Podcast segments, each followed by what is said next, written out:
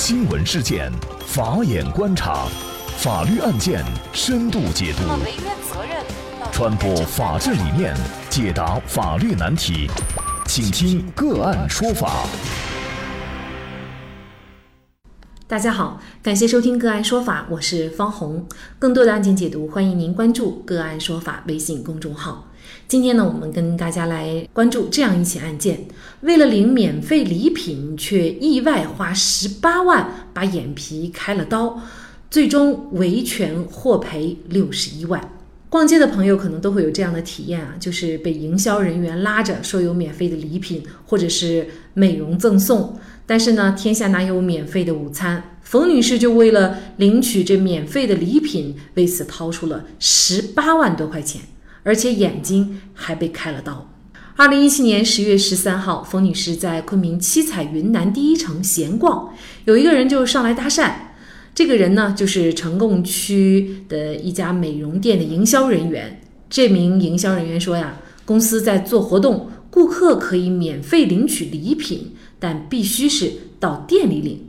冯女士一听有免费礼品领，就心动了，于是啊，就尾随这名营销人员到了美容店。可是冯女士怎么也想不到，她接下来竟然稀里糊涂地接受了一个长达十一小时的美容手术。昆明市成功区人民法院后来认定此案的基本事实如下：二零一七年下午四点五十分到六点三十三分。冯女士在美容店分五次共刷卡消费十八万两千七百块钱。消费单载明，冯女士要做的保养项目是含眉眼眉套提升保养二十年，员工打板价八万六千九百八十块钱；韩美眼袋青春二十年特批三万九千八百元；美脸提升保养等等。术后的第二天，冯女士越想越觉得不对劲儿。这十八万块钱怎么一下子就被他花光了？于是呢，他就跟朋友呃一起到美容店去讨说法。那么双方啊就爆发了冲突。那么同时呢，冯女士也报了警，警察也出了警。冯女士告诉民警啊，她做的眼皮美容呢是一共开了四刀，她对效果是不满意的。那么在双方的多次协调下，在警方的多次协调下。最终啊，冯女士和美容店就达成了一个初步的赔偿协议。美容店一次性给冯女士十万块钱，但是冯女士必须绝不找本店的麻烦。那么本来以为事情也就这么过去了，冯女士呢也就为此花了七八万块钱。但是后来啊，冯女士还是觉得眼睛有点不舒服，于是呢就多次到昆明华山眼科医院和昆明医科大学第二附属医院就诊。那么她还意外地检查到，原来给她开刀的这家美容店根本就没有医疗美容的相关资质和许可。在进一步的协商过程当中，美容店提出冯女士的眼部开刀美容不排除是在其他地方做的，进而呢，对于冯女士的维权就造成了很大的障碍。那么冯女士进一步的维权该如何进行主张相应的？赔偿，那么以及能够收集证据证明自己的眼部手术确实是在这家美容店做的呢？那么就着相关一系列的法律问题，今天呢，我们就邀请云南三宜律师事务所副主任高延金律师和我们一起来聊一下。高律师你好，主持人好，各位听众大家好。感谢高律师。那么这个案件呢，其实也是高律师作为冯女士的这个代理人代理的哈。呃，这家美容店他否认冯女士的眼睛开的刀是在他那儿开的。那么作为冯女士来说，她怎么能够证明确实这个眼部的呃手术是在这家美容店做的呢？这一个焦点的话，法院归纳的争议焦点，争议的问题就是美容店不认可为冯女士做过医疗整形手术。只是做过我们普遍的这个生活美容服务，那么就这个问题的话，他为什么不承认呢？其实它涉及到一个医疗美容和生活美容这两个的经营资质要求、行政处罚不一样。因为这个美容店呢，它是一个生活美容服务店，如果他一旦承认自己为冯女士进行了医疗美容手术，那么当地的卫生监督部门要对其处以高额的行政罚款，并且要取缔直接不允许他进行经营。那么生活美容和医疗美容的主要区别是什么呢？其实生活美容和医疗美容，我们简单的一个说法的话，就是医疗美容呢是我们讲的要用手术刀、医疗器械来对顾客呢有侵入式的伤害。就比如我们讲的这个切眉、做眼袋，那么这个都是医疗美容。手术性。哎，对对对，它必须是要在医疗美容医院由医疗美容专业的医生来实施。而生活美容呢，就是我们一般呢，哎，可能女孩子去洗个脸啊，做个按摩啊，所以呢，它这个两个区别非常大，导致主管的这个行政部门的要求不一样。所以简单而言，开刀的就是医疗美容，不开刀的呢，大部分是生活美容。嗯，而冯女士去的这家正好是生活美容不允许开刀的，但是却给她开了刀。哎，那么这个后果很严重。所以对于冯女士来说，她想主张美容院的责任或者索赔的话，关键就在于证明的问题。对，嗯，就是如果冯女士她能证明这个美容店为她进行了医疗美容手术。那么可能我们整个的民事赔偿就会较为顺利。反过来，如果冯女士不能证明，那么对于双方建立了服务合同是没有争议的。那么对方收费呢，又属于一个市场行为，你不能简单的以价格过高或者哎这个价格不合理而要求退款。那么这一个案子就没有办法来进行维权。而且呢，实际当中我们很多的生活美容服务机构，它为了一种自我保护的意识啊，避免被他人投诉、被卫生行政主管部门处罚，他就不会留证件。如果是生活美容，我们讲的医疗美容服务医院，你就有病历，有相应的检查报告；而生活美容服务店，它不可能有这样的记录，所以就导致我们很多的患者维权的一个困难。很显然，知道冯女士做没做这个手术，就是美容店的员工以及冯女士。那么其他人可能都不在场哈。那么我们常理觉得，她去专业医院做一个诊断，有没有动过刀，这个就是一目了然了。那么这个收集证据的过程会很难吗？其实上，这个冯女士的这一个案子的话，我们认为呢，是为我们这种消费者在被这种非法整形机构进行医疗整形维权呢，提供了一个典范。所以呢，第一步的话，我是叫他到正规的公立医院去进行一个医学检查。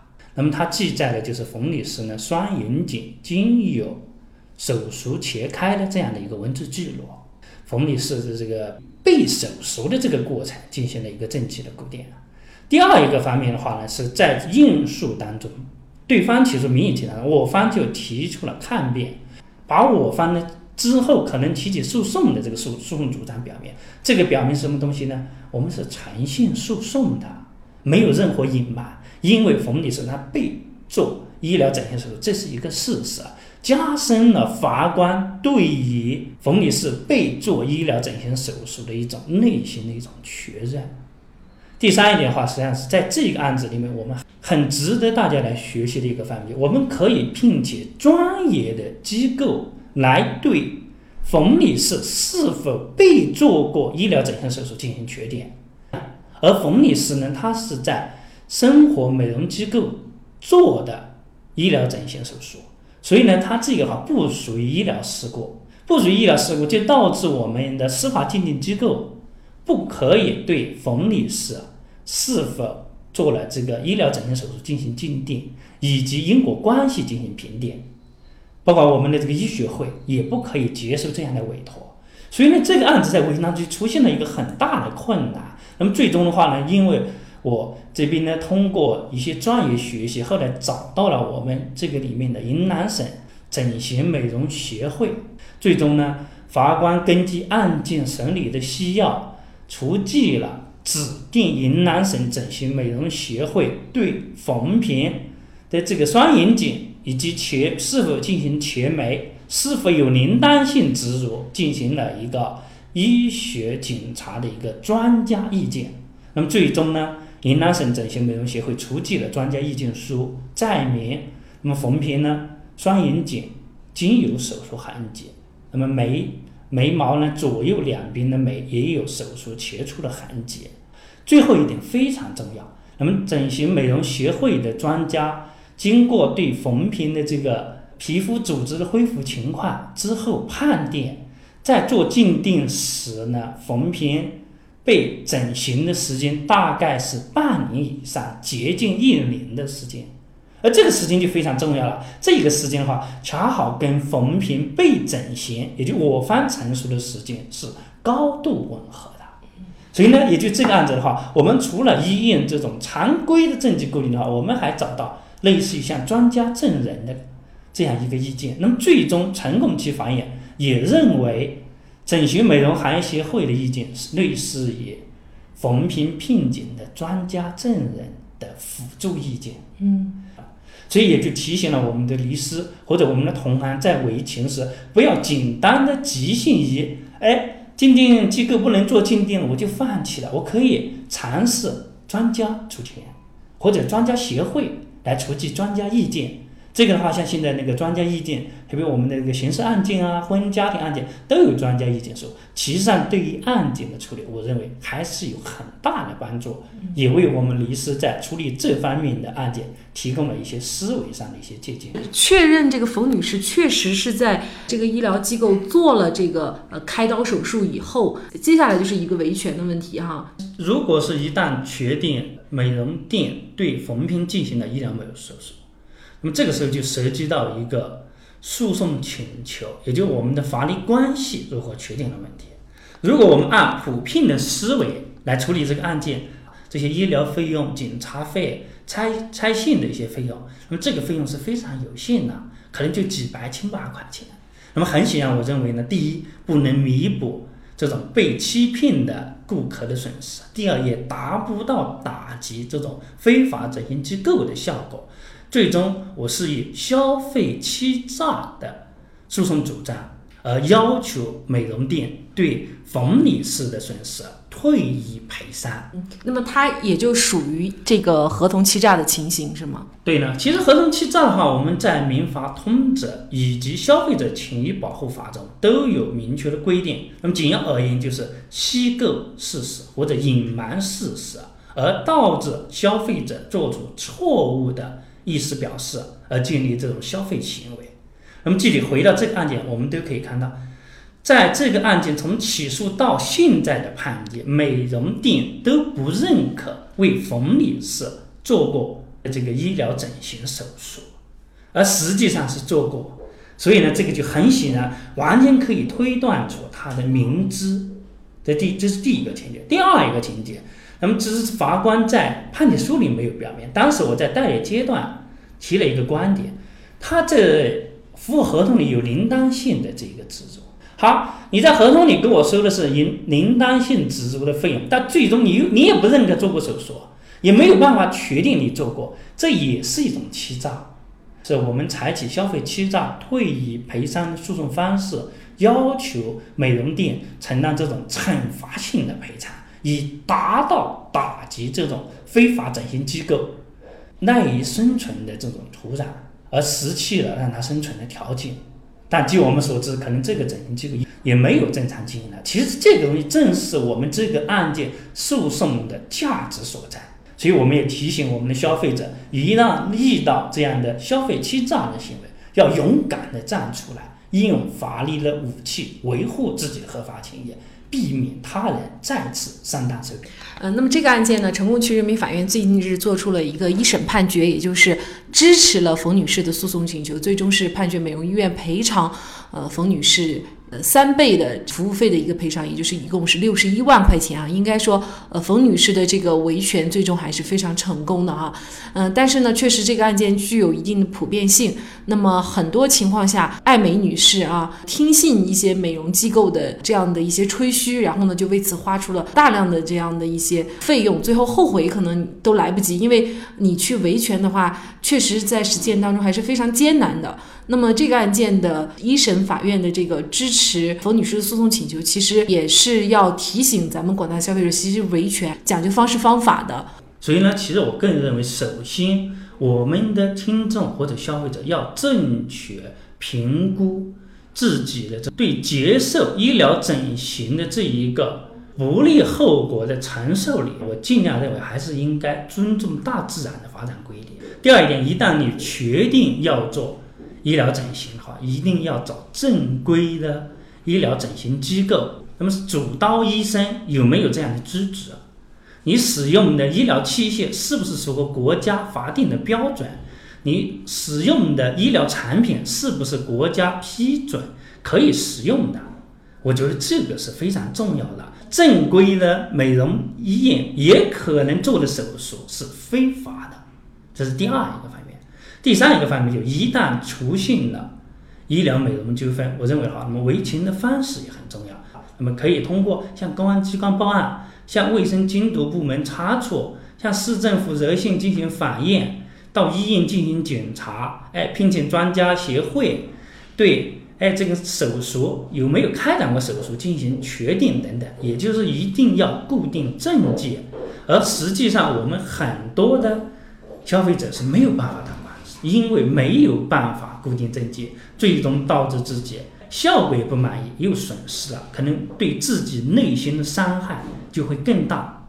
提醒，最后再提醒我们的听众，微整形它也是属于医疗美容整形手术，也是一样的，要在正规的医疗机构去做。很多的个人甚至美容店来从事呢，也是属于非法经营。我们也建议可以以消费欺诈的方式。来维护自己的合法权益。确实，这个案子呢，我们是民事官司，冯女士打赢了。但是呢，接下来这个美容店，它除了面临这个高额的赔偿以外，它还可能面临一个高额的行政罚单哈。我们也建议这些医疗美容机构就是合法经营啊，千万不要像这种欺骗消费者，因为最后他要付出的这个代价是非常巨大的。嗯，好，非常感谢云南三余律师事务所副主任高延金律师。那也欢迎大家通过关注“个案说法”的微信公众号，具体的了解我们本期案件的图文资料以及往期的精彩案例点评。另外，您在生活工作当中遇到一些法律问题，都欢迎您通过添加幺五九七四八二七四六七幺五九七四八二七四六七这部电话号码的微信号向我们进行咨询和交流。给大家提供法律问题解答的都是我们节目邀请到的嘉宾了，他们都非常的资深、专业和负责任。感谢您的收听，我们下期节目再见。